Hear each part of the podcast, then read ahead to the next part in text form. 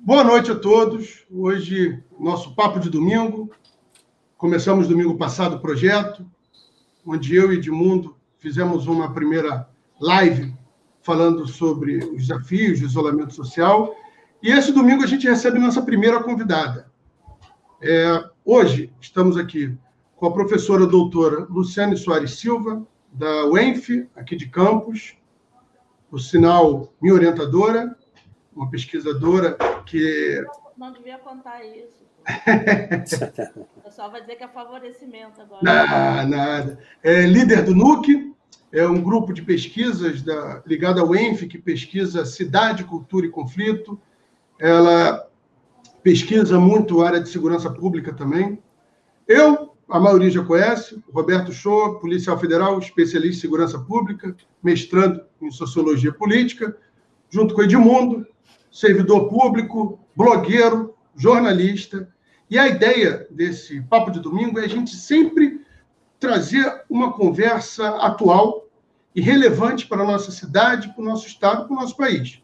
Hoje a gente vai conversar sobre os desafios que estamos enfrentando em termos de saúde pública, os desafios econômicos que já estão chegando e que se apresentam mais graves ainda, e uma questão que voltou à tona, que é a ameaça de privatização das universidades públicas estaduais.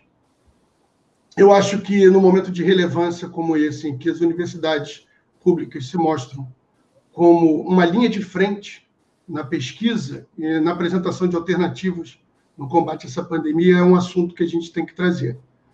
Edmundo, pode falar, meu amigo. Show. É... Prazer estar aqui novamente nesse projeto que a gente iniciou semana passada, como você falou. A gente tem a ideia de trazer todo domingo um, um, um convidado para a gente bater um papo sobre os assuntos mais relevantes. Nesse domingo a gente trouxe com muito, muita honra aí a professora Luciane. Tem muito a acrescentar para o debate municipal e, e também nacional, estadual, enfim, os temas que a gente se propôs aqui a debater. É, esse, esse projeto, tomara que a gente consiga fazer que ele tenha vida longa e trazer ele para poder discutir o que a gente precisa na, na, sociedade.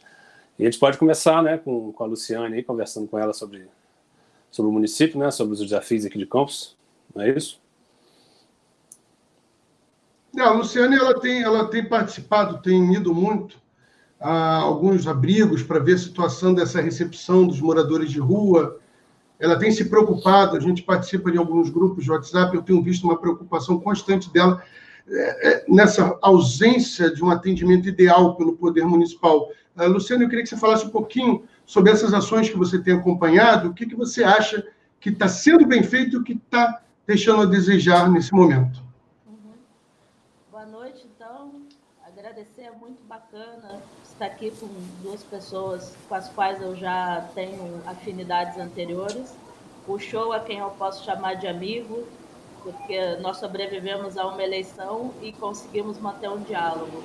E o Edmundo, que também é, é um, é um jornalista que tem uma preocupação com o diálogo acima do que ele sempre deixa muito claro que são os extremos. Então, eu acho que nós temos um traço aqui que nos une hoje, que é um desejo de manter um diálogo sobre o município e sobre o país. É, não era um, um, interesse original meu é, visar uma intervenção nesse momento da pandemia.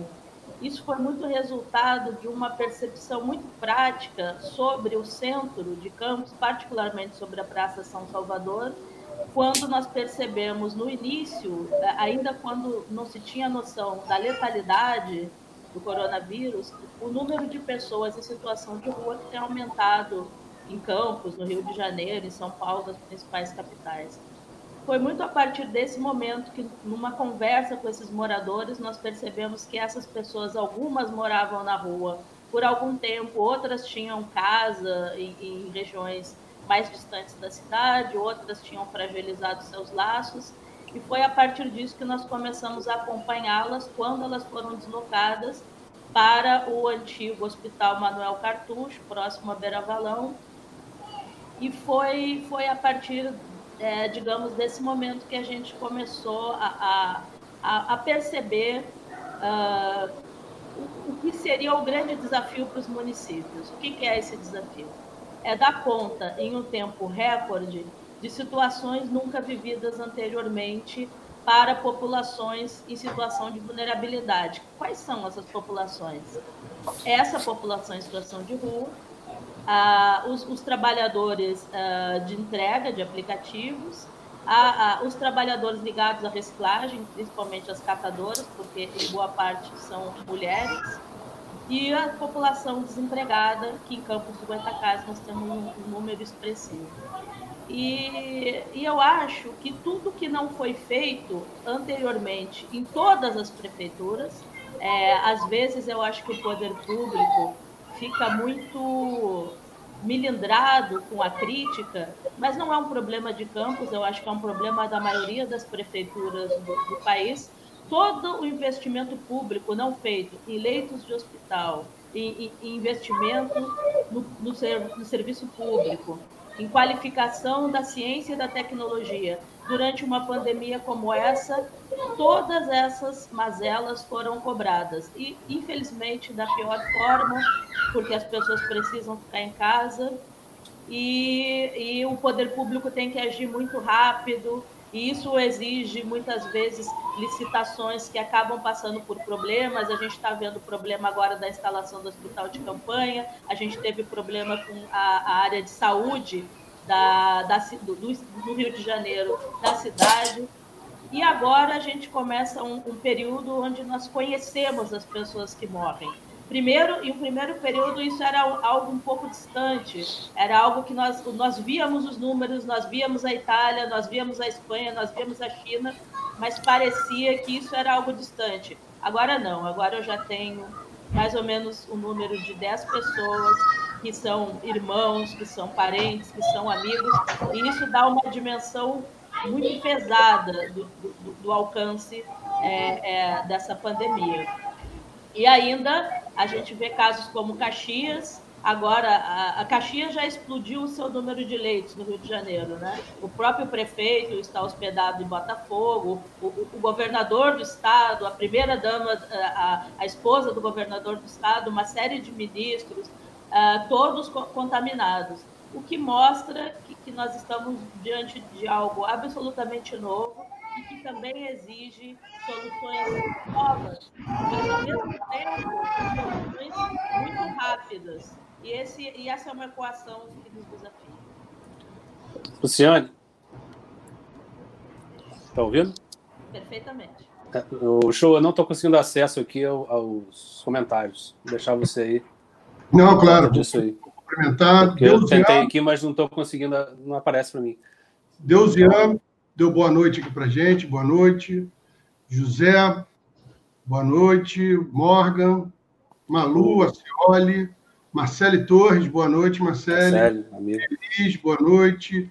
Pedro Paulo, Felipe, o outro é. Felipe, o pessoal está Eduardo Calil, boa noite. Lucas, boa noite. Wallace. A, a, a Luciana, eu, eu tive. Isaías, Rafaela, Flávio Reis e Adriana. Boa noite a todos. Boa noite a todos aí. Boa noite a todos. Participação de todo mundo. Te agradeço. É, gente, deixando claro que comentário à vontade, a gente podendo, a gente vai responder, vai comentar todos os comentários que vocês fizerem. É...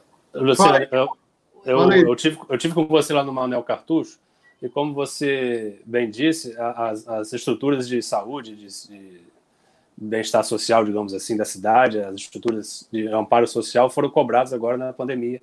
Não foi feito antes e agora a estrutura que a gente tem é precária de muitas coisas e está sendo cobrada agora da, de nós, do poder público e da sociedade. O do Manel Cartucho, que a gente teve lá, foi uma iniciativa é, urgente né, para poder abrigar os pessoas em situação de rua, e, mas a gente pôde ver um espaço muito bom, que não, é, não era utilizado pela prefeitura. Um espaço muito interessante.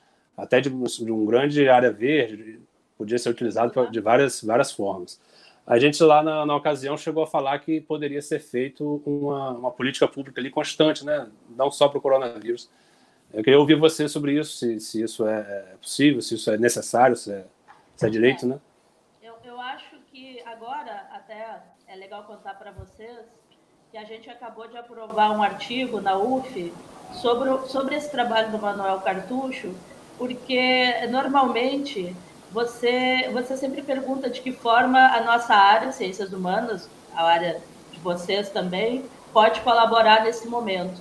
É importantíssima a nossa área porque ali você tem um problema de saída.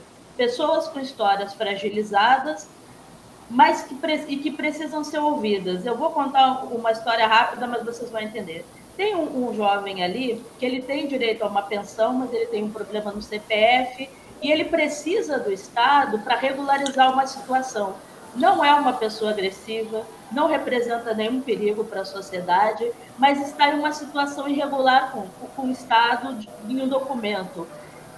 Se esse lugar, Edmundo, se torna um lugar fixo como uma referência de assistência, esse lugar pode ter saúde mental, hortas, uma, uma espécie de um dia onde você possa se ocupar ouvindo essa população quanto a documentos, quanto às suas histórias de vida. Eu acho que talvez um grande problema que, que, a população tem em geral é ver o morador em situação de rua como alguém que abusa de drogas, álcool e rouba. Essa é uma visão clássica que as pessoas têm quando passam na praça, achando que as pessoas estão ali porque elas querem. Quando eu dei aula na FND, eu trabalhei por dois anos na FND e ela fica na Central do Brasil. Às vezes, quando eu saía à noite para pegar o ônibus na Presidente Vargas, porque eu morava perto do Meia, eu vi uma série de trabalhadores que não conseguindo dormir, na época, naquele hospital de um real que tinha na Central do Brasil, dormiam embaixo da marquise porque moravam em Belfor Roxo, moravam em Nilópolis e não conseguiriam voltar para casa a tempo de voltar para o centro.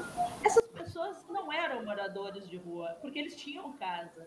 Então, em um país como o Brasil, você tem situações muito singulares. Eu acho muito importante que aquele espaço possa ser transformado em um centro de referência para essa população. E agora, voltando alguns dias atrás, nós fomos levar alguns cobertores e nós fizemos alguns laços de amizade com alguns moradores. Nós já percebemos que há um, um, um saco de boxe, porque tem um dos, dos rapazes que gosta de fazer boxe. Eles estavam fazendo uma brincadeira com balões. Eles têm histórias de vida interessantes.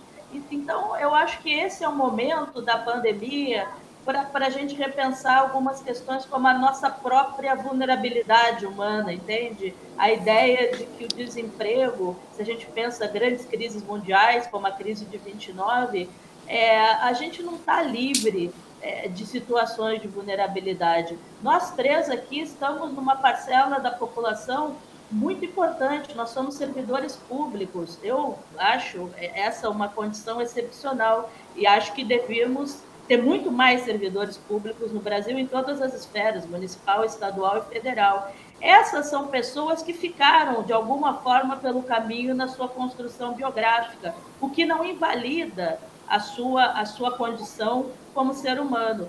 O problema é que, uma vez que, que se olha com estigma essas pessoas, qualquer política pública fica um pouco inviabilizada, porque eles não precisam de caridade, eles precisam de fraternidade política e igualdade de tratamento. Boa parte deles tem algum tipo de renda ou já tiveram. Um, um desses senhores teve os laços fragilizados com a família, mas quer alugar uma casa e não alugou porque a pandemia proíbe que ele circule pela cidade. É uma pessoa com, me parece que uns 70 anos são histórias muito interessantes. Acho que as pessoas deviam ouvi-los. É, uma das coisas que eu aprendi. Não, Edmundo, é porque tem uma pergunta falar, do, Flávio, do, Flávio Reis, que ela é pertinente ao comentário da Luciane agora, é, inclusive para ela poder complementar. É, a pergunta dele, vocês estão lendo aí? Uhum. É uma crítica com relação às casas de acolhimento social e os asilos que antes tinham apoio da prefeitura e que estão abandonados há algum tempo pelo poder público municipal. É, Luciane, você acha que esse quadro de anterior abandono aprofundou o problema nesse momento? A gente poderia ter uma situação um pouco mais favorável do que está se já tivesse tido? Eu sei a, resp a resposta, mas eu tenho que fazer essa pergunta. Se a gente tivesse tido esse investimento? Exato, né, Shoa, porque qualquer é, posto de referência da família qualquer serviço de alfabetização, qualquer asilo, qualquer casa de acolhimento, qualquer investimento em saúde mental, a Campos tem uma extensão muito grande, tem muitos distritos. Então, é difícil você chegar a alguns bairros. Tem uma campus profunda, que é o que eu fui conhecer quando a gente foi entregar as cestas na Podim, que, que eu não conhecia. Mas eu não sou moradora de Campos, então eu vivo aqui há cinco anos. Mas me sinto na obrigação, como me sentia na obrigação no Rio de Janeiro, a conhecer Campo Grande, Madureira, a, a Barra, que eu acho que é, é, tão longe quanto os outros, mas por outro, o Rio é circular, né? é, uma, é um território diferente. Agora, é, toda a retração do, do, do, poder público em campos, ela é muito mais sentida exatamente pelo nível de desigualdade que as pessoas é, é, experimentam por conta de uma configuração que a gente chama de rural urbana. Então, você tem pessoas que eu conheci na Praça São Salvador, por exemplo, que não entravam no, na escada rolante do Ninho das Águias porque não, não acreditavam que, que aquilo funcionasse você tem pessoas que circulam na Praça São Salvador que só vêm ao centro de Campos para receber um benefício. Campos é diferente de cidades pesadamente urbanizadas, como o próprio Rio de Janeiro, né? Isso porque ela não é rural, no sentido de cidades menores no entorno, ela recebe, ela é um polo de, de pessoas que vêm de outras cidades para tratamentos médicos. A gente tem aqui a Bacia de Campos, a gente tem um, um polo é, no Porto do Açu, Quer dizer, Campos é, é, ela, ela é interessante para pesquisa porque ao mesmo ela tem o que a gente chama no, no pensamento social brasileiro, ela tem o moderno da bacia de Campos que está jogando aí questões da Petrobras na bolsa internacional e ela tem o trabalho escravo. Essas duas pontas estão dentro de uma mesma cidade com um território imenso. Ou seja, aqui em Campos, qualquer ausência do poder público, ela se faz sentir com muito mais força do que em outras cidades. Até porque não, as campos, as pessoas falam que é uma cidade do interior. Essa é uma classificação um pouco equivocada, porque uma cidade que tem esse número de universidades, que tem essa, esse número de pessoas como, eu não sei se, se o Edmundo é daqui, mas eu, o, o Shoa, o Nuke, a, a, gente tem moçambicano, mineiro, paulista, a, a, quase ninguém na UENF é de campos, e boa parte é latino-americana, é cubana, é russa. Ou seja, o que, que tem em Campos é uma experiência curiosa de um lugar que cresce e que é atravessado por, por esse lugar das universidades e por esse lugar de um trabalho é, é, de pessoas que vêm de fora, porque quando você anda na Pelinca, agora nem tanto, mas há anos atrás você ia tomar um chopp, não, não, não, vou fazer propaganda, onde, mas num barzinho, você via ali muito alemão, é, é, é, americano, é uma, como Macaé, nós temos na região norte fluminense esse atravessamento que é um tema muito bacana dos estudos do David Harvey, do Mike Davis, que são essas cidades um pouco como, como a gente pensa, a gente olha Dubai e diz, nossa, que loucura, o um lugar construído no meio do nada. Mas Campos e Macaé são cidades reconstruídas em configurações muito mais cosmopolitas do que elas próprias imaginam. Exatamente por conta dessa presença do Porto do Açu, da Bacia de Campos e das universidades. E aí o poder público acaba, não pode ser demitido, né? Ele tem que tomar o lugar na condução de um processo que me parece que em Campos, quando a gente olha o IDEB, é quase que civilizatório, porque você tem pessoas que ainda vivem não só no mundo rural, porque o mundo rural do Rio Grande do Sul é muito diferente do de Campos, mas vivem no mundo rural como se vivessem 50 anos atrás. É como você vê, quando você vê uma criança da Portelinha e uma da Rocinha, ambas moram em favelas ou periferias, mas a integração e a leitura, a, o peso, o, o peso eu estou dizendo físico, de, uma, de um menino de 12 anos na Rocinha e da Portelinha, na Portelinha você vê a desigualdade como se a gente estivesse ainda na década de 80. O Wallace estudou isso e a gente falou muito sobre o tipo de desigualdade de campo essa questão rural, Luciane, ela, ela, tem que ser muito debatida aqui em Campos, porque ela tem uma base muito forte histórica da nossa cidade.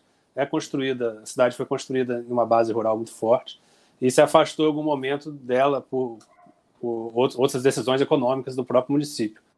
Agora, é, quando você vê a estrutura de, de estradas, a estrutura de, de, de, condições de produção, de escoamento de produção da, da área rural, você entende que o, o, Noroeste, por exemplo, é estrangulado pelo, pelo governo do Estado. Não tem, não tem escoamento da produção, não tem, não tem ligação com a gente. Tem uma, uma rodovia que liga até, até a, a, a, a via expressa, mas ela é de péssima condição, cheia de curva, cheia de buraco. Não tem condição de, de, de, de trabalhar é, de forma correta e de forma produtiva. Né? E aí, essa dificuldade do poder público inviabiliza e traz muita gente de êxodo, muita gente é, desiste da produção rural, familiar, para vir para a cidade. E aí cria esse tipo de, problema. Né? Eu acho que a falta de estrutura, como você falou, do Sul, ou do próprio interior de São Paulo, que valoriza o interior, valoriza a, a, produção ali local e cria núcleos de produção ali entre as próprias localidades e mantém as pessoas nessas localidades, é a falta de visão que a gente tem aqui, né?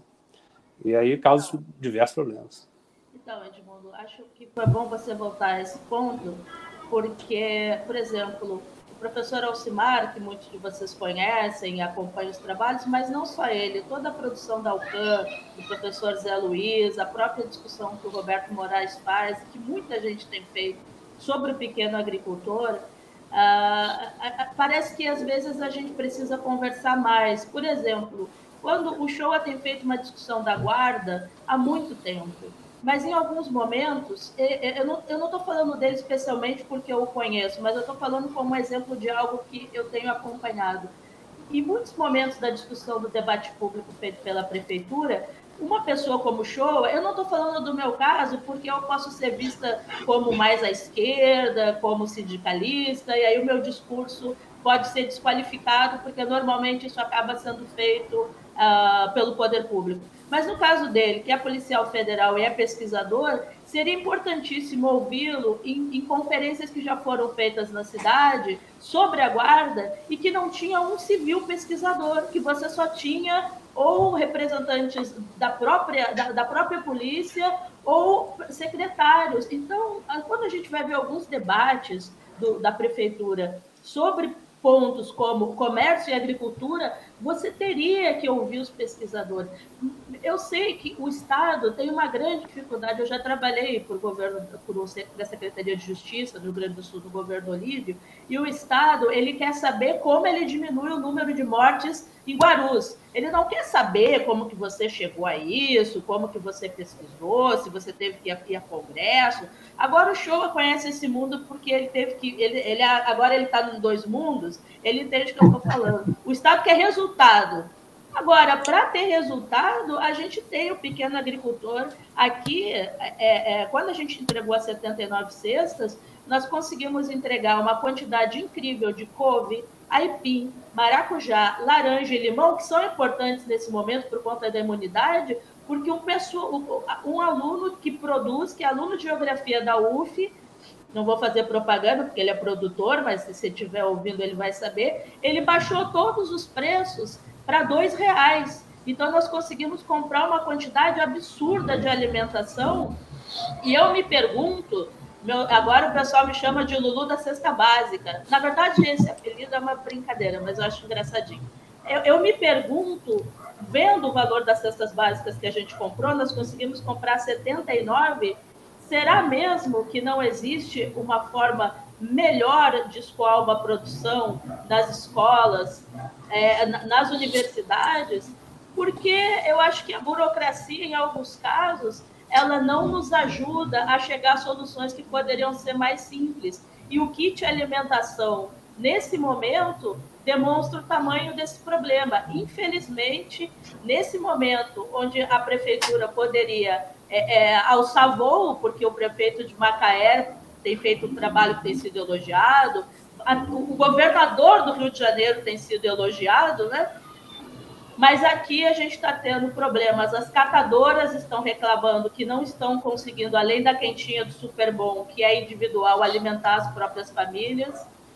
E, e, e, isso é a prefeitura tem que conseguir dar uma resposta. Eu me pergunto, eu sei de aproximadamente 10 campanhas de doação de alimentos acontecendo na cidade, assim como foi feita uma campanha de doação de, de itens de higiene pela própria prefeitura Quando nós fizemos a entrega das cestas, todas as pessoas que doaram tiveram retorno por Facebook da entrega ou por Zap. Eu acho que todas as pessoas que estão participando de campanhas de fraternidade e que estão a, a, a, recolhendo donativos, se não quer fazer publicamente a devolutiva, faz para as pessoas que doaram, porque eu vejo que tem muitas campanhas na cidade, mas a gente não consegue saber como que elas estão sendo entregues. Eu acho que falta um pouco o que a gente chama de transparência.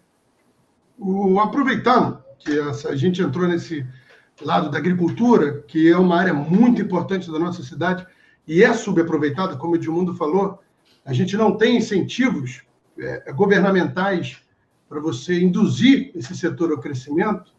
Eu acho que é, cabe a gente agora conversar sobre os desafios econômicos que se apresentam para a gente agora à frente.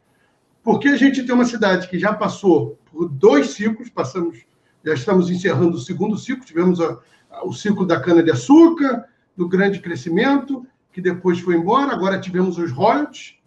A gente estava com medo de um julgamento no STF onde teria a redistribuição dos royalties, e a verdade é que a? É, estamos vivenciando agora essa redistribuição dos royalties forçada, porque a cotação do petróleo ruiu. Então, agora o desafio que se coloca à frente para a nossa cidade, para a nossa população é: faremos o quê? Estamos há décadas vivendo às custas de royalties do petróleo. Não produzimos, não nos preparamos para esse momento. Esse momento chegou e chegou de forma brusca. Uhum. Luciane, o que, que você acredita, além da agricultura, que a gente já, já falou, ou você acha que a agricultura tem um papel de destaque nesse, nesse, nesse cenário? O que, que você acha que a gente pode fazer para enfrentar esse período difícil que a gente vai encontrar agora pela frente? É, a agricultura, sem dúvida, tem um papel de destaque para consumo interno e para que a gente consiga preços que não sejam absolutamente incompatíveis com a situação de inflação que o país vive. Mas eu acho que a, o que eu acompanho desde 2010, em 2010, quando eu cheguei, os taxistas e as pessoas, os hotéis estavam subindo, e o Ike Batista era simplesmente o rei da região norte fluminense, porque ele vinha de helicóptero. É, é, parecia ser rapelada a ideia de que, de que toda essa região ia se transformar, e eu me lembro que os aluguéis, eu comecei a alugar um, um, um apartamento por 500, quando eu acabei ele já era mil, porque tinha essa especulação imobiliária por conta do Porto Sul. Bom, isso ruiu, como você sabe, mas eu acho que Campos tem um perfil de ciência, tecnologia, educação. Se a gente contabilizar o número de universidades públicas, privadas, institutos, isso não é pensado. Por exemplo, São Carlos, que é uma cidade bem menor do que Campos, sabe exatamente como lidar com esse público das universidades, da, dos institutos de pesquisa. Eu acho que essa é uma vocação muito pouco explorada. E acho que a própria história de campus e o, e o próprio patrimônio, as, o moder, vocês podem não, não perceber, mas o que nós temos de casas modernistas em campos, nós temos um patrimônio em campos, o show aqui é do Rio de Janeiro vai concordar comigo, que não, não, ele não existe histórico nem em Porto Alegre, nem no Rio de Janeiro, nem em São Paulo, nem em Montevidéu. Ele é muito específico da cidade e por isso todos os conselhos da sociedade civil, como o conselho cultural, como o conselho patrimonial, eles são importantes porque as pessoas estão fazendo estacionamento. O, o gaúcho ele faz, ele raspa limão, coloca açúcar e vende em Gramado dizendo seja bem-vindo nós temos mais. Eu, eu falo nós como se eu tivesse nascido aqui, mas eu moro aqui, então assim eu, eu me penso nesse momento.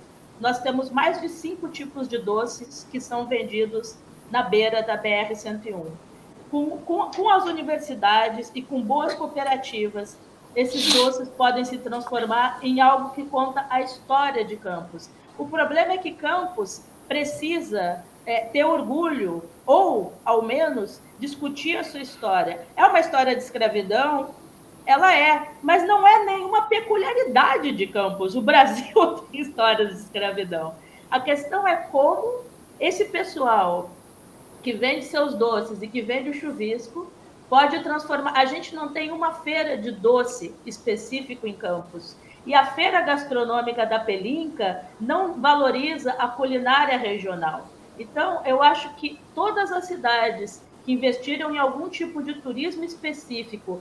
Tiradentes é um bom exemplo disso em Minas Gerais. Não é o caso de Porto Alegre, porque Porto Alegre, assim como São Paulo capital, são cidades que são capitais, mas com o interior que é muito forte. Agora, num estado onde o Rio de Janeiro, como, como capital, desde a, desde a corte, ele parece que tragou o interior. Ninguém conhece o interior do estado do Rio de Janeiro. Parece que o Rio de Janeiro vai até Petrópolis ou a região dos lagos. Os fluminenses são ignorantes do que tem no interior. E parece que as pessoas acabam, as pessoas acabam adquirindo hábitos que só importa ir para Búzios passar o fim de semana. Quando você tem Rio Preto, me impressiona muito como gaúcha essa, essa estima de que Campos não vale a pena, de que o campista não vale a pena. Isso não existe. Isso não existe para nenhum lado, nem porque o gaúcho é melhor do que o fluminense, nem o contrário. Agora, isso acaba tendo repercussão na cultura política. Eu queria ver se fosse Rio Grande do Sul, que tivesse o petróleo, ia ser a segunda revolução farroupilha, porque os gaúchos iam sair todos com arma em mão dando um tiro em quem quisesse pôr a mão no petróleo deles. É estranho como se pensa que o Rio de Janeiro é um estado que pode ser dividido e reportado com a nação ao bel prazer.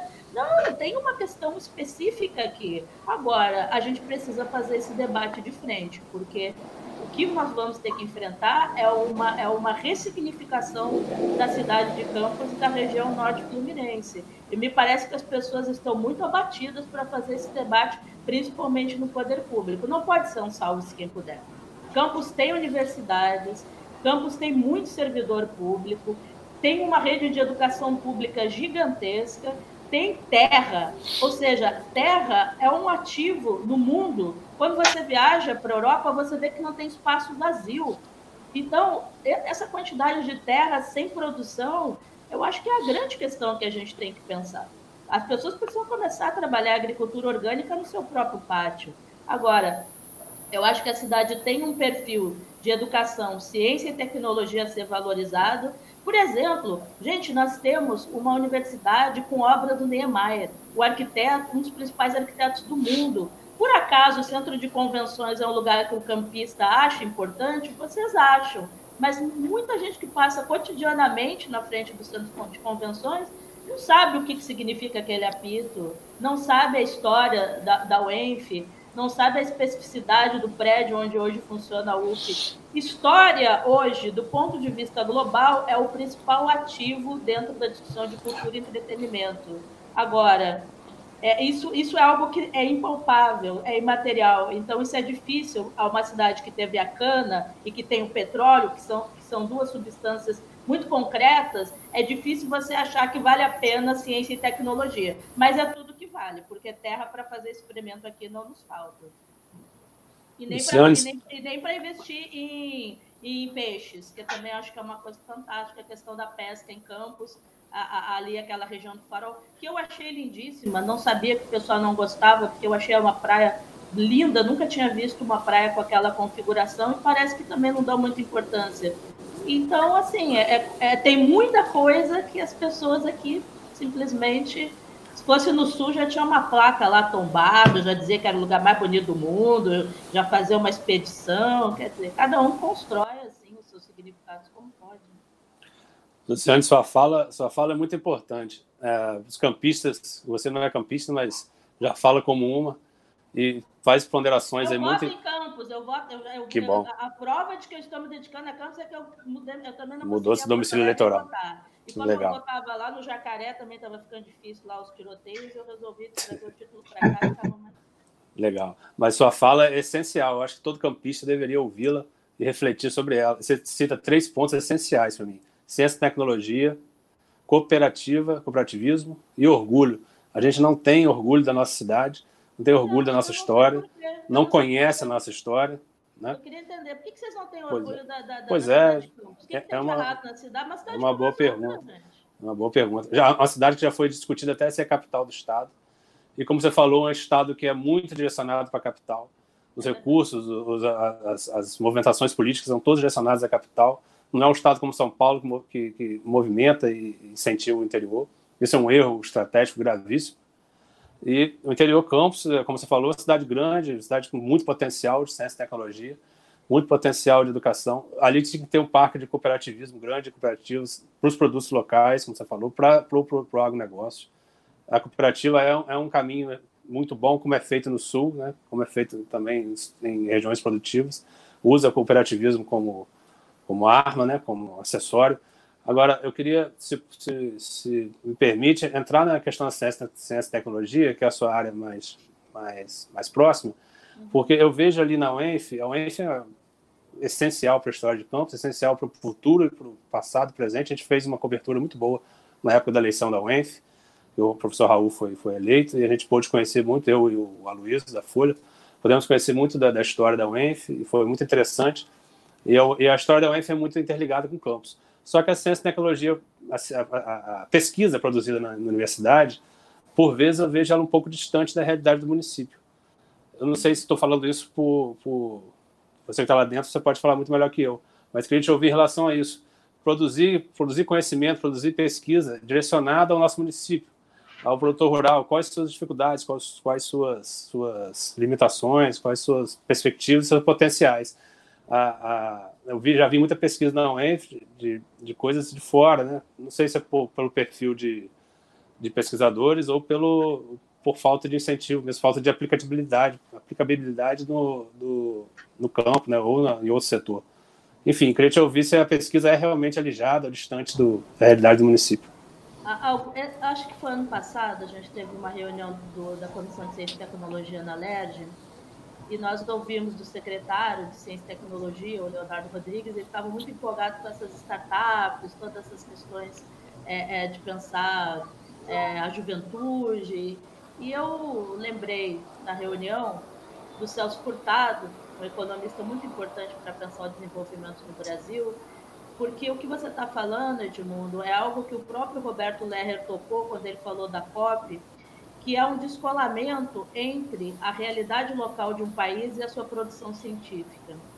É, isso tem a ver, em grande parte, com a própria visão do cientista em relação à sociedade na qual ele vive. Muitas vezes nós somos é, é, representados por parte da sociedade como pessoas que estão no mundo alheio, no mundo é, é, que não tem cola com o mundo concreto. Eu acho que talvez é, o início da UENF na sua relação com o campus talvez tenha sido um pouco complicado é, pelo, pelo perfil dos docentes que vieram para a UENF, pelo que campus esperava que fosse feito, mas isso me parece que vem mudando ao longo dos anos na medida em que eu percebo cada vez mais a UENF entrar na vida de campus, principalmente pela extensão.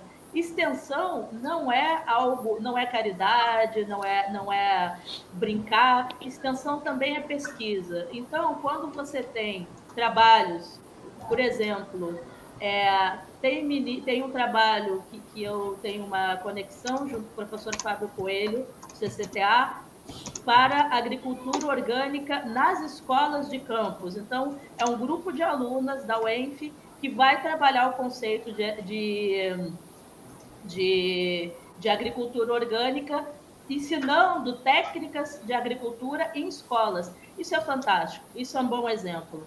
Todo o trabalho de saúde mental que vem sendo feito, todas, todas as extensões que se dedicam a trabalhar em escolas públicas ou em hospitais, essas extensões são o braço da universidade na sociedade e são importantes para a pesquisa.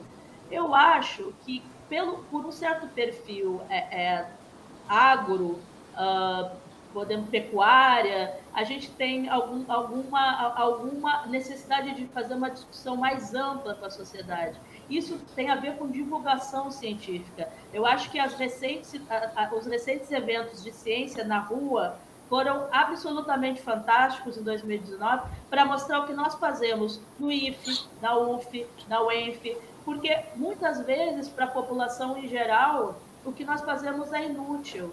Isso, isso é totalmente equivocado. Nós precisamos sair dos muros da universidade, assim como nós precisamos trazer as pessoas para dentro da universidade, para que elas possam. Por isso que nós temos o espaço conhecendo a ciência, mas isso não é o suficiente. Eu acho que nós precisamos cada vez mais ampliar um debate com o pequeno agricultor, com os movimentos de produção local, locais em campos, com os hospitais, com as escolas. E isso é um grande desafio para o cientista, principalmente aquele que foi acostumado a ficar dentro da universidade.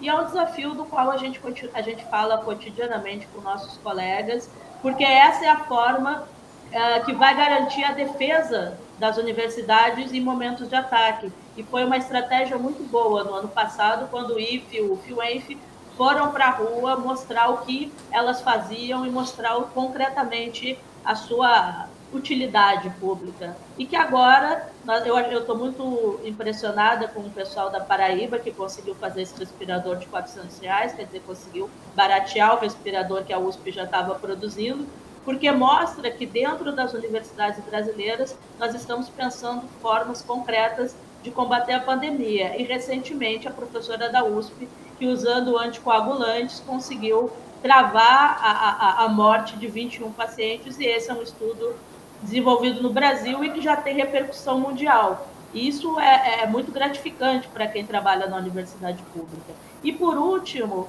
a questão da, da, da, educação, quer dizer, como que a gente melhora esse DEB da região norte fluminense, tendo o que a gente teve de royalties, como que a gente faz com que essa garotada leia melhor, ambicione ir para o judiciário, ser ministro da justiça, médico, uh, astronauta, como é que a gente altera a, a, a, a linha de perspectiva dessa garotada da periferia e dessa garotada da escola pública.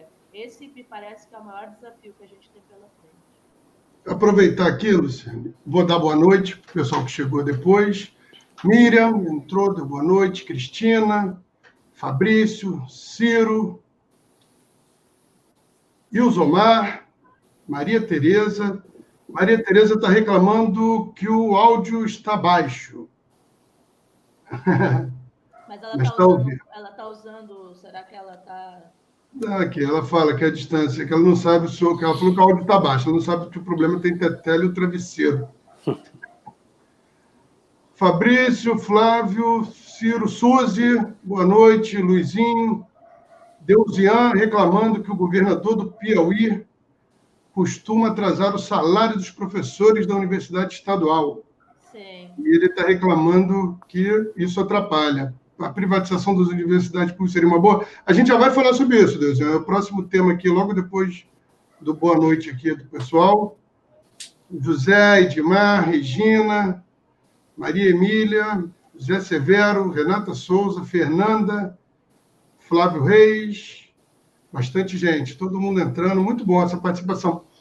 É, o tema está aí, a pergunta do, do amigo, e que a gente chega que novamente o governador Witzel fala em privatização das universidades públicas estaduais. Ele mandou uma mensagem para a LERJ recentemente colocando essa questão.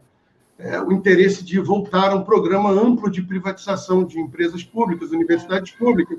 Quer dizer, no momento em que, como você citou, e que a gente vê vários casos em que os serviços públicos, quer dizer, que as universidades públicas estão na vanguarda do oferecimento de alternativas, que estão à frente do combate à grave crise de pandemia que a gente está vivendo. Quer dizer, a gente vai voltar a discutir sobre privatização, sobre o desmonte dessas instituições que estão tendo um papel tão relevante nesse momento. É, isso me preocupa. Quer dizer, é um momento que os servidores públicos e os serviços públicos estão mostrando a, sua importância central, estrutural do país. E esse debate volta. Eu queria saber a sua opinião como servidora pública, como pesquisador e como professor universitário. É, o que, que você acha? Você acha que é o momento? Você acha que isso é, é viável, não é viável? Qual a sua opinião sobre isso? Bom, primeiro, como servidora e, e estando na diretoria da, da DOENF, né, fazendo parte de uma diretoria combativa já há mais de. Estou na segunda gestão e organizada pelo FOSPERD, que congrega mais de 70 categorias esse é o pior momento. Eu fiquei muito preocupada, o show, porque quando a gente viveu 2017, vocês devem lembrar que servidores curvados vinham até o ENF pegar a cesta básica na sexta-feira de manhã Eu acho que eu nunca vi uma cena tão triste quanto, porque é impossível você não se pensar nessa cena. Por que, que seria diferente, né? Quer dizer, foram os nossos pais, foram as nossas mães que estiveram ali pegando uma cesta básica, uma humilhação. E quando nós conversamos com o subsecretário, na época da, da Fazenda, ele disse que a mãe dele era, era professora e que era uma, uma, tinha escolhido muito mal a profissão. E foi curioso, porque quando a gente vê a, a, o retorno de, dessa mensagem do, do governador Alerj nesse momento, Quer dizer, o momento onde, onde o FOSPERG está discutindo reposição inflacionária, regime de recuperação fiscal, auditoria da dívida pública, é, emenda complementar 95, lei Candir, transparência das formas de isenção fiscal. A gente tem um universo de possibilidades dentro do Estado. O que eu digo para vocês não é nenhuma posição é, é socialista, mas é uma posição lógica a lógica é a privatização das universidades não vale a pena, porque assim como a Petro, assim como a, SEDAI, ela, o custo de privatização não resolve o problema do Estado do Rio de Janeiro. E por quê? Se você, somos mais de 400 mil servidores do Estado do Rio de Janeiro. Então, vocês imaginam o impacto de mais de um milhão de pessoas alcançadas diretamente pela receita que vem do serviço público no entorno da, da ali, no entorno do centro do Rio, tudo gira em torno do fórum, da LERJ, das universidades, dos hospitais. Ou seja, se privatizar, quando, a UERJ ficou sem receber, vocês viram um desmonte da, de Vila Isabel, de restaurantes fechados. De, aqui em Campos mesmo, as pessoas entregam os apartamentos no Verdes Campos os taxistas perdem dinheiro, os restaurantes da Perenca ficam vazios. Então, defender o serviço público não é algo que a esquerda tenha que fazer sozinha, não. Defender o serviço público é se você tem um pequeno restaurante na Pelinca e você sabe que boa parte dos frequentadores do restaurante ou são alunos, ou são professores, ou são pessoas. O que gira a economia num país como o Brasil, em boa parte, é o servidor público, a considerar o desemprego no setor privado. Não faz sentido. Como pesquisadora, você já matou a charada muito bem, e o Andes tem feito essa, essa campanha de forma brilhante, mostrando as pesquisas, a extensão, as máscaras. A gente agora aqui, aqui só na Doenf a gente fez uma distribuição de máscaras importantíssima. Tem pessoas fazendo pesquisas que tem impacto. A pesquisa, é claro que ela não é algo que você vai fazer hoje, vai achar o resultado amanhã, e portanto as pessoas têm que entender que, ela, que uma vacina ela tem um tempo próprio e demorado. E como, e como alguém, como cidadã, eu acho que não faz nenhum sentido uma universidade como a UENF, uma universidade como a UESO, na Zona Oeste, que tem 17 cursos de graduação em pós e uma região que precisa muito, e a UERJ, que é a casa de todo mundo no Rio de Janeiro, é, é, é, é simplesmente cortar o, o, o, Estado e sangrar em um lugar difícil de estancar e, que não vai resolver, porque a gente tem, a gente tem feito alguns estudos dentro do FOSPERG que mostram que tem receitas, que tem discussões muito mais importantes em termos de, de o que, que elas podem gerar para melhorar. A queda do petróleo é um problema, mas não vai ser privatizando as universidades estaduais que a gente vai resolver isso. Então é preciso não agir de afogadilho, é preciso ter calma, observar o que vai acontecer, investir em, em conter talvez os gastos em cargos comissionados. A gente tem outras saídas. A privatizar universidades e fundações realmente não é a melhor escolha.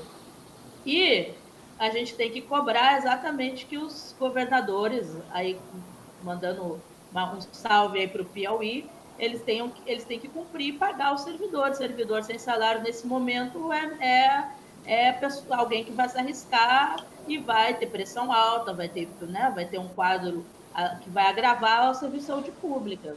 Porque, sinceramente, se você já está confinado em casa, você acorda e lê uma manchete de que a universidade vai ser privatizada, se você tiver pressão alta, você pode ter um piripaque. Que, que eu, o medo que eu tenho de 2017 é algo absurdo. Ficar quatro meses sem receber é algo inacreditável. É, se tem uma coisa que essa crise ensinou a gente foi que essa questão de Estado mínimo é uma balela. Né? A crise do coronavírus mostrou, acho que foi o Abílio Diniz, do Pão de Açúcar, falou que na crise todo mundo vira keynesiano. Né? Que, o, é, que na crise o Estado tem que agir. É, os liberais de fajutos aí, muitos liberais são sérios e importantes no debate, mas tem um pessoal que propõe o Estado como como mínimo mesmo, como um bem diminuto, e a crise mostra a gente que o Estado tem que participar né, ativamente. A sociedade, é, a pesquisa estatal também foi a prova nessa crise que, que é essencial. Né? Sabe o que eu acho, Edmundo? Eu acho que quando a, a gente é, resolve trabalhar dentro de uma universidade ou dentro do serviço público, eu e o Show, a gente tem muito essa discussão. É, isso tem há uma beleza em ser servidor público e ela é tão contrária à forma como no Brasil nos representam. A quem interessa destruir o serviço público no Brasil? Porque nós que trabalhamos como servidores públicos 24 horas por dia e ganhamos muito menos do que devíamos e não temos outra fonte de renda, porque eu, não, eu, eu por exemplo, não posso trabalhar em outro lugar, a não ser não, se eu ficar sem salário, eu fico sem salário algum, nós, nós somos o Estado.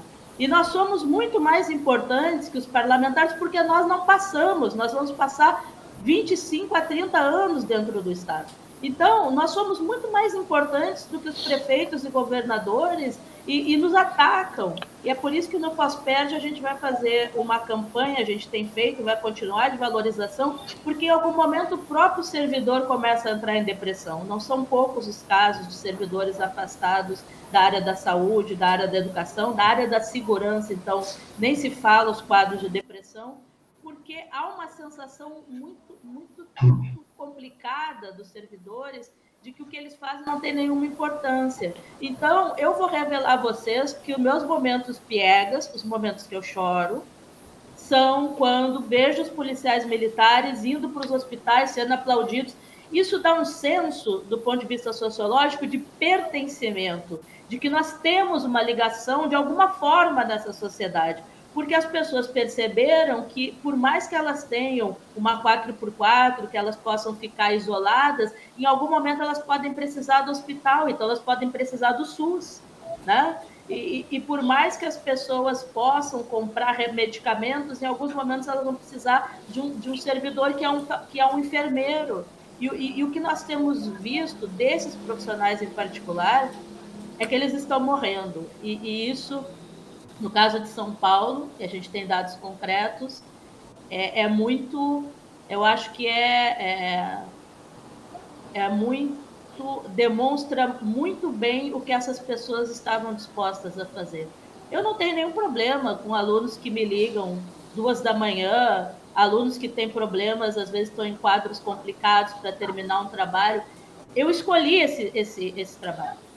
Eu escolhi ser servidora pública. Não foi um, um, um acidente na minha vida. E como eu, muita gente que trabalha na justiça, que agora está em casa, em home office, sim, de justiça, mas está resolvendo sérios, pensão, por exemplo, né? Porque o sujeito perdeu o emprego, no meio da pandemia, vai pagar a pensão como? Aí vai prender o sujeito, ele vai para a cadeia, a cadeia você é um foco de, de, de coronavírus. Tem gente morrendo dentro da cadeia, o IML não dá laudo. Tudo passa pelo serviço público. Tudo que é mais essencial à nossa vida passa pelo serviço público. O caminho que o Brasil tem que fazer é o contrário. Ele tem que investir melhor no servidor.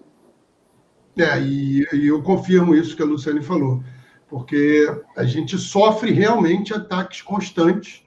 Você vê que no Serviço Público Federal, o Rodrigo Maia, o presidente da, da Câmara, a todo momento tentou colocar agora um projeto em votação em que haveria uma redução de 25% do, do salário dos servidores públicos. Quer dizer, gente que estaria na linha de frente, é, pessoal de segurança pública, médicos, enfermeiros.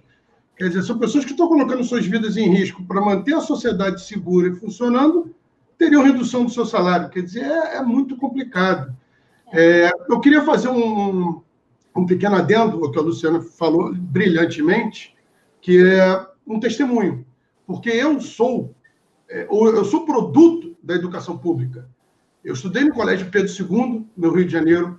Eu fiz Direito na UERJ, no Rio de Janeiro. Eu fiz pós-graduação na UF, aqui em Campos. E agora estou concluindo um mestrado na UENF. Quer dizer, eu estudei em três universidades públicas e um colégio público e hoje sou servidor público. Quer dizer, eu sou fruto do investimento do Estado e hoje dou em troca esse serviço, colocando a vida em risco para proteger a população. Quer dizer, as pessoas têm que entender que há um discurso de demonização do servidor público, de demonização do serviço público, que não condiz com a realidade, porque agora nós estamos vendo.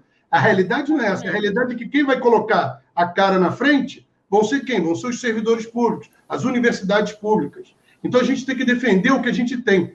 As universidades públicas são nosso patrimônio, os servidores públicos são nosso patrimônio. Existem servidores públicos equivocados, que não cumprem seu dever como deveriam cumprir? Sim, esses devem ser punidos, mas não generalizar. Essa fala que eu queria fazer, só para deixar claro que os servidores públicos são o Estado, como a Luciane falou.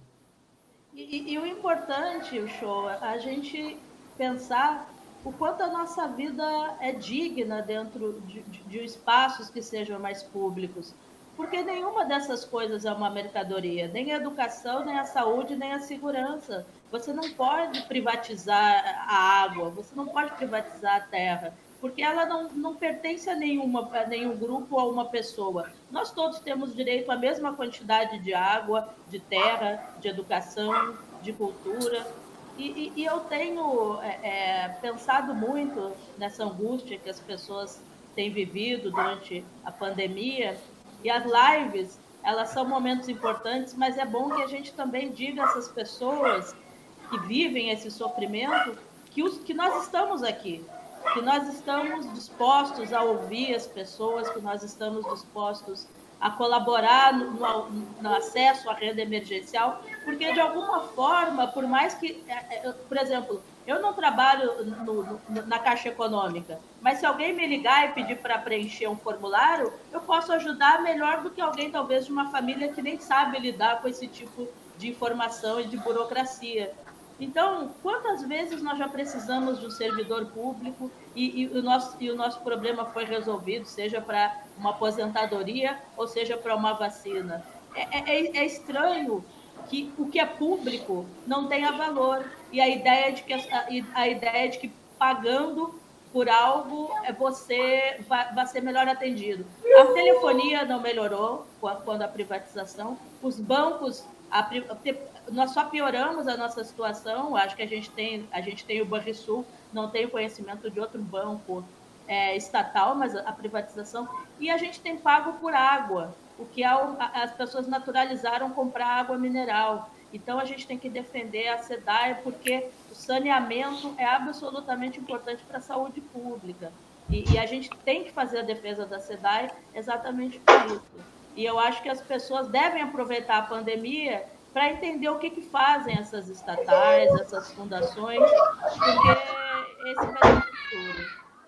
Eu acho que, como Edmundo muito bem falou, a gente, a gente vive agora num, num, num horizonte incerto, mas eu acho que, se concretamente, quem está trabalhando nesse momento nos hospitais são funcionários públicos. Os, também enfermeiros de, de, de, instituições privadas, que muitas vezes são os mesmos, é bom lembrar, né? Porque as pessoas trabalham muito para poder viver no Brasil. Então as pessoas fazem, eu não sei como conseguem, mas esses dias eu peguei um Uber com o guarda municipal, ele ainda estava com, com, a roupa da guarda, gente. Era sete da manhã, estava indo de perto, e ele disse que tinha saído do plantão e ia fazer um bico porque ele estava sem receber.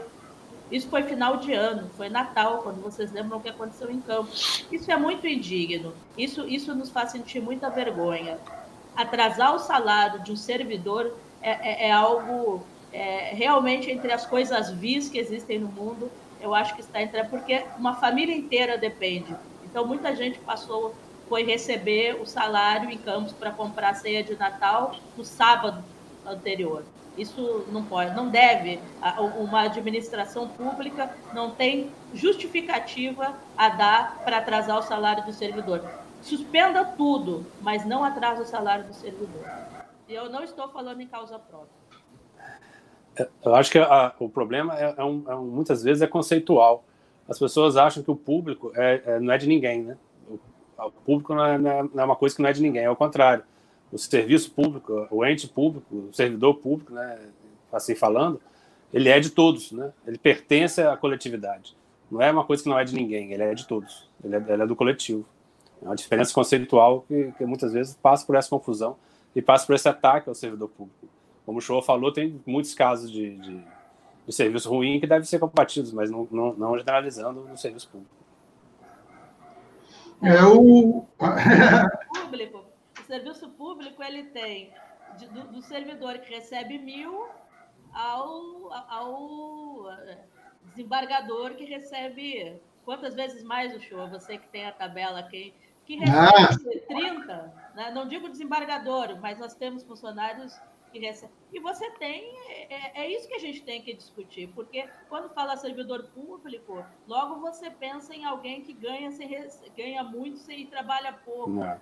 É, essa é a realidade do servidor público brasileiro não é. A maioria dos boa parte dos servidores públicos ganha menos de, de, de 5 mil reais, né? 5 mil reais dá para viver?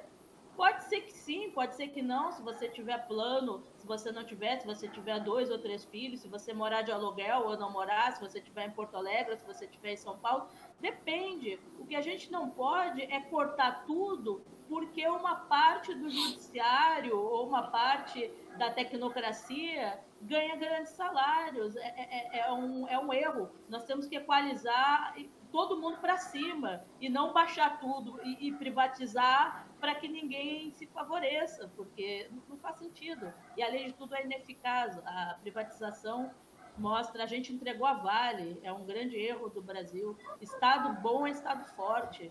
E, e... Lembra, essa salvou, né? E nisso não quer dizer que, ah, quem diz, ah, o livre mercado, a competição, não estou falando disso aqui, não estou, nós não estamos discutindo isso. A nossa live aqui é a defesa do serviço público, ponto, que é importante. Aí as pessoas podem também defender as teses e as teorias fiquem à vontade. A gente só está aqui dizendo que nesse momento de pandemia, particularmente, me parece que nós precisamos ainda mais do serviço público fortalecido. Até porque é uma questão econômica, de, de, de giro é, do mercado. É, é isso aí. Excelente fala. Infelizmente, estamos no fim do, da nossa live. Temos que encerrar. Já, já passamos de uma hora e quatro minutos. Puxa vida! é muito bom. Papo bom é assim. Passa e a gente nem percebe. Eu queria pedir para o Edmundo fazer suas considerações finais, depois eu vou falar rapidinho e a gente encerra com a nossa convidada. Pode ser? Beleza. É, falar que, mais uma vez, a segunda edição do, do Papo de Domingo agora, né? O nome do nosso projeto. E foi muito legal trazer a Luciane aqui, porque ela tem muito a falar, como eu disse no início, pela, pelo pro município, para a região, para o Brasil. É uma pesquisadora importante, atenta à causa social, atenta a nossos, nossas dificuldades de desigualdade, que, que eu acho que é o principal problema brasileiro, uma desigualdade enorme, abissal, que deve ser resolvida, e trazer ela aqui foi muito interessante nessa, nessa, nessa segunda oportunidade do programa. Talvez a gente traga ela de novo, aí já fica pronta aí, Luciano, para a próxima oportunidade, em outro assunto. Mas é, a intenção é, é realmente é, é, isso, né, o show que a gente vem conversando, é trazer um debate de alto nível, um debate que a gente pretende trazer gente é, é, especialista em diversos assuntos para a gente poder discutir a sociedade, discutir o, o nosso município e o nosso país, né? É, exatamente. A ideia do nosso projeto é sair dessa coisa desse antagonismo aí, que a pessoa é A ou é B, e A não fala com B, que não fala com C. Aqui não, aqui a gente quer conversar todo mundo com todo mundo, a gente quer tratar de temas reais, a gente quer tratar de problemas reais. A gente não quer discussões é, partidárias, ideológicas, o que seja. A gente quer falar sobre temas importantes e toda semana vamos trazer uma pessoa para ter um papo muito produtivo conosco. Eu estou pedindo aos amigos que estão aí para curtirem a página, para se inscreverem no, no, canal do YouTube, curtirem a página do Facebook. A gente depois vai colocar esse áudio aqui nos podcasts, tanto no Spotify quanto iTunes e tudo. E domingo que vem a gente espera vocês. Encerrando a nossa agora com a nossa ilustre convidada, que nos deu a brilhante presença hoje e acho que acrescentou muito ao nosso final de domingo. Fiquei muito feliz, eu acho bacana esse nome que vocês deram, Papo de Domingo, me lembra um pouco, uma, um, um, papo, lembra um pouco uma questão meio futebolística, é. no universo da conversa, né, que é um, uma coisa, algo com ritmo. Às vezes as lives estão muito, estão, estão sem ritmo, assim, porque as pessoas estão falando todas a mesma coisa. E a gente precisa tentar falar com as pessoas que a gente não está vendo, mas que estão nos ouvindo, assim como quando nós somos os que assistem. É, eu, eu quero agradecer muito ao, ao, ao, meu grupo de pesquisa, ao NUC. Eu acho que nossos pesquisadores são professores, são servidores públicos, né? É, a, a gente tem tudo dentro do NUC. A gente tem policial, a gente tem professor, a gente em breve vai ter pastor, o pastor da, da, de igreja batista, quer dizer, se tiver padre também não tem problema, tem cantor, tem, tem, tem um universo muito amplo de pessoas. E pessoas de várias cidades, né? E, e Campos é, é, foi onde é, eu vim trabalhar, e eu acho muito deselegante que as pessoas falem e façam críticas não construtivas ao lugar que as acolheu. Eu acho isso absolutamente antirrepublicano. Eu, como porto-alegrense, que, que tem um carinho muito especial pela minha cidade, nós gaúchos nós somos, nós não somos muito risonhos, mas nós somos muito cordiais e muito educados com as pessoas que vão ao nosso estado e, e eu acho isso importante. E acho que a cidade de Campos vai ganhar muito à medida que ela conseguir dialogar com pessoas de fora e com pessoas que venham e que tenham experiências de outros lugares. Quando o Edmundo fala das cooperativas, é, é, a pequena forma de associação, que não é o grande latifúndio, ela pode ser muito interessante, por exemplo, quando você pensa a uva, você pode fazer tanto da uva quanto do maracujá, você pode beneficiar para consumo, para higiene, para estética. Então, a, a pensar a inovação não é pensar só numa tecnologia de ponta, em algo com computadores de última geração. A Europa está fazendo isso há muito tempo. Nós temos terra e nós temos que ensinar às nossas crianças o significado da terra e da educação. Essas duas coisas não andam separadas. E isso é importante por quê? Porque a gente não pode consumir o, o valor do mercado de um tênis, de um carro caríssimo, mas nós temos um ativo muito importante que são nossos recursos naturais. E por isso, a, o papel da universidade em campus é educação, é ciência e tecnologia, mas é também esse elemento humano da discussão racial, da discussão da segurança pública. Nós temos condições aqui, uma, o Show sabe disso porque ele viveu no Rio de Janeiro e às vezes a gente joga a mão para o alto lá e diz: não tem jeito depois a gente continua vivendo no Rio de Janeiro, porque a gente gosta muito da cidade, mas às vezes. Acho que no caso de Campos, a gente ainda não, não tem que bater esse martelo. Agora, o Shoa falou muito bem.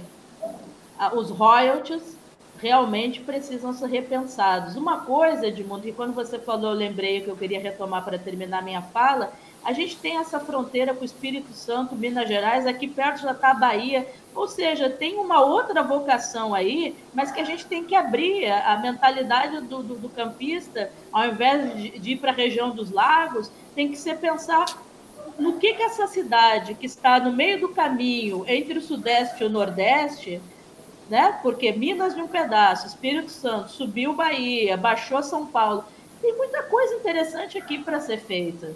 Agora, eu acho que o ruim, talvez, é que algumas pessoas pensam em um passado glorioso que não vai voltar mais. Não, não, não tem mais volta, tem que olhar para frente, tem que construir um futuro glorioso. É, eu acho que se eu, se eu concebo no campista um sentimento muito frequente, é um sentimento que algum dos, acho que não sei se foi historiadores daqui, já teve ou já foi, isso não, não, uma sociedade não pode viver no passado, né? O passado ele deve ter glórias, mas ele não é uma referência de vida. Senão isso vai ser deprimente. Então quero agradecer a todo mundo que nos assistiu. Quem puder fica em casa, de fato. Nós vamos Brasil se pode morrer de tudo, de bala, de infarto, mas de tédio a gente não, não morre, né? Amanhã a gente pode assistir o nosso nobre o show agora, quase mestre, falta um pouquinho para defender. Se vai ser aprovada, eu não posso garantir. É outra questão. É, eu, eu, eu, como parte do executivo, não posso garantir o resultado anterior. Primeiro tem que fazer a defesa, que eu não faço favorecimento ilícito. Mas é, o trabalho está bom, isso eu posso dizer porque eu li, então eu, eu acho que o trabalho está bom e a gente vai ter uma contribuição importante para uma discussão de segurança pública. E é muito bacana poder conversar com os policiais, porque boa parte da produção sobre segurança pública que foi feita no Brasil ali até a década de 80, ela falava de uma relação com a ditadura, mas a gente não conseguia abrir essa caixa preta do trabalho policial e entender o policial também como um servidor que é submetido aos mesmos desmandos que a sociedade civil. E quem, e quem já entrou em, em, em, quartel da Polícia Militar, ou, ou, em delegacia da Civil, ou em outros espaços, sabe que eles estão tão ferrados quanto a gente. Esse é um problema que a gente vai ter que discutir, talvez em uma outra live. Com mas certeza. Ele, mas ele é importante para pensar a democratização exatamente para entender que democracia é fiscalização, é transparência, é erro, é acerto. É muito, é muito ruim essa indisposição que foi criada no abrigo Manuel Partucho com a prefeitura, porque parecia que nós éramos, que, que, talvez eu, né, porque eu acabei saindo em uma reportagem da, da Folha, que eu era uma desocupada que tinha ido lá fazer é, é uma vistoria. No entanto, o próprio Estado depois é, é, averigou tudo que mes, as mesmas questões. Então estava tudo posto. A gente não tinha criado nenhuma situação para dificultar a vida do abrigo, nem da prefeitura. Mas era me, me causava muito medo que aquelas pessoas circulando pela cidade, como nos causa medo a situação das madres pela, pela aglomeração, que crie-se ali um epicentro do coronavírus é, é uma questão muito objetiva. É muito lamentável que a prefeitura de Campos tenha um problema tão, seja tão melindrada com essas críticas. As críticas deveriam fortalecer os, os governantes. Nem sempre isso acontece, mas a gente continua defendendo a democracia. Um abraço e muito obrigada. Gente, boa noite. Obrigado a todos pela participação. Obrigado, Luciane. Edmundo, meu amigo de projeto, amigo Até pessoal. Até domingo que vem. Vamos, vamos, domingo que vem estaremos de volta. Luciane, já já você volta com a gente, hein? É isso aí. Tchau, gente. Ó, não se inscrevam. Se inscrevam no canal, hein? Um abraço. Um abraço. Tchau, tchau. Tchau, tchau. tchau.